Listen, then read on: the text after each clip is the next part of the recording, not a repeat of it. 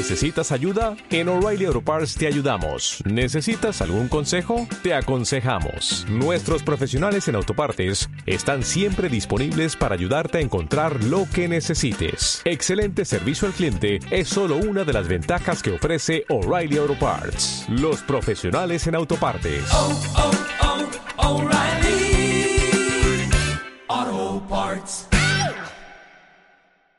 Interdin.com el broker español especialista en futuros, opciones, CFDs y Forex patrocina la apertura del IBEX 35.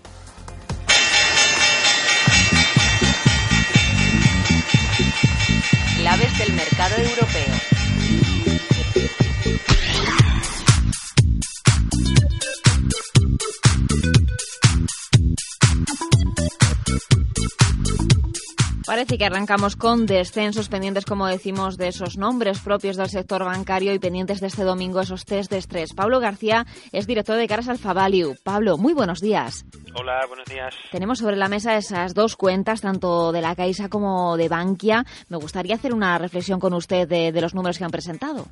Bueno, incluso aunque a veces es un ejercicio temerario, pero vamos a intentar hacer una comparativa de, ambos bancos a priori y sobre todo yo me quedaría con dos, dos datos muy interesantes.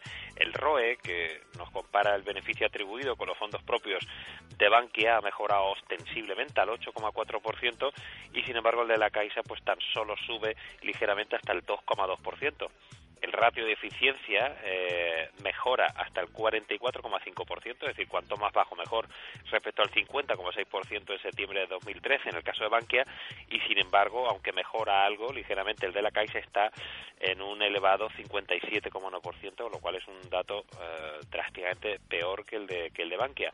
Es decir, la limpieza que, se ha hecho en Bankia está teniendo sus frutos, incluso el beneficio trimestral de Bankia sube un 8,4% respecto a los 161 millones de euros conseguidos en el tercer trimestre del 2013. Hay ciertas mejoras prácticamente en, eh, en todas las divisiones, ¿no? Y es cierto que, bueno, la prensa, la prensa, yo no sé si un poco amarilla, es verdad que machaca enormemente a la vieja guardia de la antigua Caja Madrid, lo, cual afecta eh, negativamente un poco la sensación sobre la nueva Bankia, pero insisto que la realidad es que la nueva entidad está teniendo un progreso eh, extraordinario en su, en su calidad de resultados y en, y en la mejora operativa.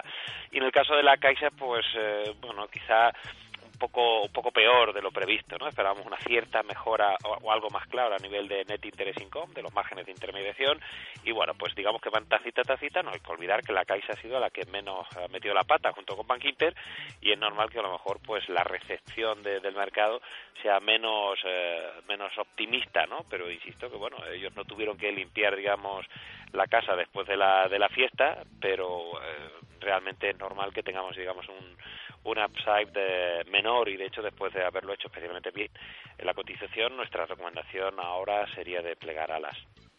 También tenemos ese dato que acaba de salir, el índice eh, de confianza alemán, el GFK, que parece que, sube respecto al, al, mes anterior y también eh, frente al pronóstico de 8 puntos, un 8,5. Bueno, la realidad es que los últimos datos macro que hemos ido teniendo han sido eh, claramente peores de lo previsto, salvo, bueno, ayer los IFOs, eh, tanto el alemán como, como el de algunos otros países, eh, perdón, el IFO, el, el, PMI, fueron, fueron mejores de lo previsto, quitando el francés. en el caso de la confianza del consumidor de, de hoy, 8,5, se esperaba 8, el anterior 8,3. Eh, bueno, vamos a ver la semana que viene que nos publiquen también el clima empresarial con, con el Instituto IFO para, para Alemania, pero la realidad es que las bajadas de previsiones macro ya realizadas por el gobierno alemán, aunque fueron tímidas, eh, reflejan la desaceleración que estamos viendo en Europa. A mí lo que me preocupa después del mensaje del 12 de octubre de Draghi es que de verdad haya, un, haya ese riesgo a la, a la tercera recesión, que aunque no pensamos que sea muy drástica, es decir, que puede haber algún retroceso de, de décimas, sí es cierto que provocó ese, ese yo diría que balanceo brutal de los mercados en los últimos 15 días que si recuerda un poco todo lo que hemos ido comentando. Los viernes, eh, cambiábamos nuestra estrategia central, nuestro escenario central, justo el día 2, 3 de octubre, eh, cuando hablábamos en antena, eh, poniéndonos muy, muy cortos, eh, cerramos los cortos después, que también comentamos eh, el viernes pasado, haciendo unas plusvalías enormes, desgraciadamente aprovechando las caídas del mercado, y empezamos a ponernos largos, y ahora estamos aprovechando el rebote.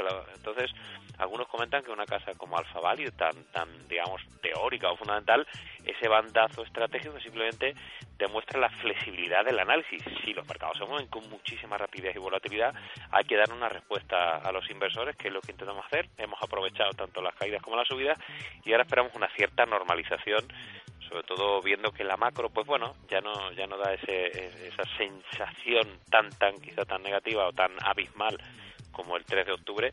Y la micro pues bueno está siendo más o menos según lo que se prevía un dato más para no enrollarme más. El consenso europeo prevé un crecimiento del 12,7% a nivel de BPA para las mayores compañías europeas. Eso significa que la micro todavía está funcionando y que los mercados no están eh, caros en absoluto, salvo, insisto, que se cumpliera un escenario catastrofista de tercera recesión en la eurozona. Ojo a esa tercera recesión y me gustaría para terminar, Pablo, eh, que nos hiciera una reflexión sobre el crudo. Estamos muy pendientes porque esos futuros del crudo han bajado durante la sesión asiática y hemos visto también unos fuertes recortes en, las últimas jornadas. No sé si podemos eh, dar alguna referencia también a nuestros oyentes. Bueno, yo de hecho llevamos tres años, ya hemos sido bastante pioneros, hemos estado con, con otros expertos en Dakota del Norte viendo todo el tema del fracking, del shale and oil gas, el llamado no gas eh, y petróleo no convencional eh, en, eh, o el shale and oil gas en, en, Estados Unidos es un cambio radical. Es decir, eh, es verdad que puede haber menor demanda por la desaceleración del crecimiento, que podemos tener la, la época de de huracanes en el Golfo de México, etcétera, pero lo que hay realmente es un cambio extraordinario a nivel a nivel tecnológico con el eh, petróleo no convencional. Estados Unidos ha pasado a ser el primer productor de petróleo y derivados del mundo por Arabia por delante de Arabia Saudí este 2014 eh, y ya prácticamente la mitad viene de ese petróleo no convencional. Es decir, hay un cambio radical y no es en este caso eso, esas caídas en demanda, es un tema de oferta. Por lo tanto, nuestra recomendación, y lo comentábamos, eh, insisto, eh, semana a semana, mes a mes, es, eh, es estar muy infraponderado en el sector petróleo. Prevemos caídas continuadas a, nivel del precio del crudo y del West Texas, con lo cual, no insisto, no estaríamos posicionados en el sector, ni petrolero, ni para petrolero, ni nada que se le pareja no estaremos ni en sector y con infraponderar también en todo referente al crudo. Pablo, nos quedamos con esa referencia. Que tenga muy buen fin de semana y el próximo viernes le escucho por aquí. Perfecto, igualmente. Hasta luego.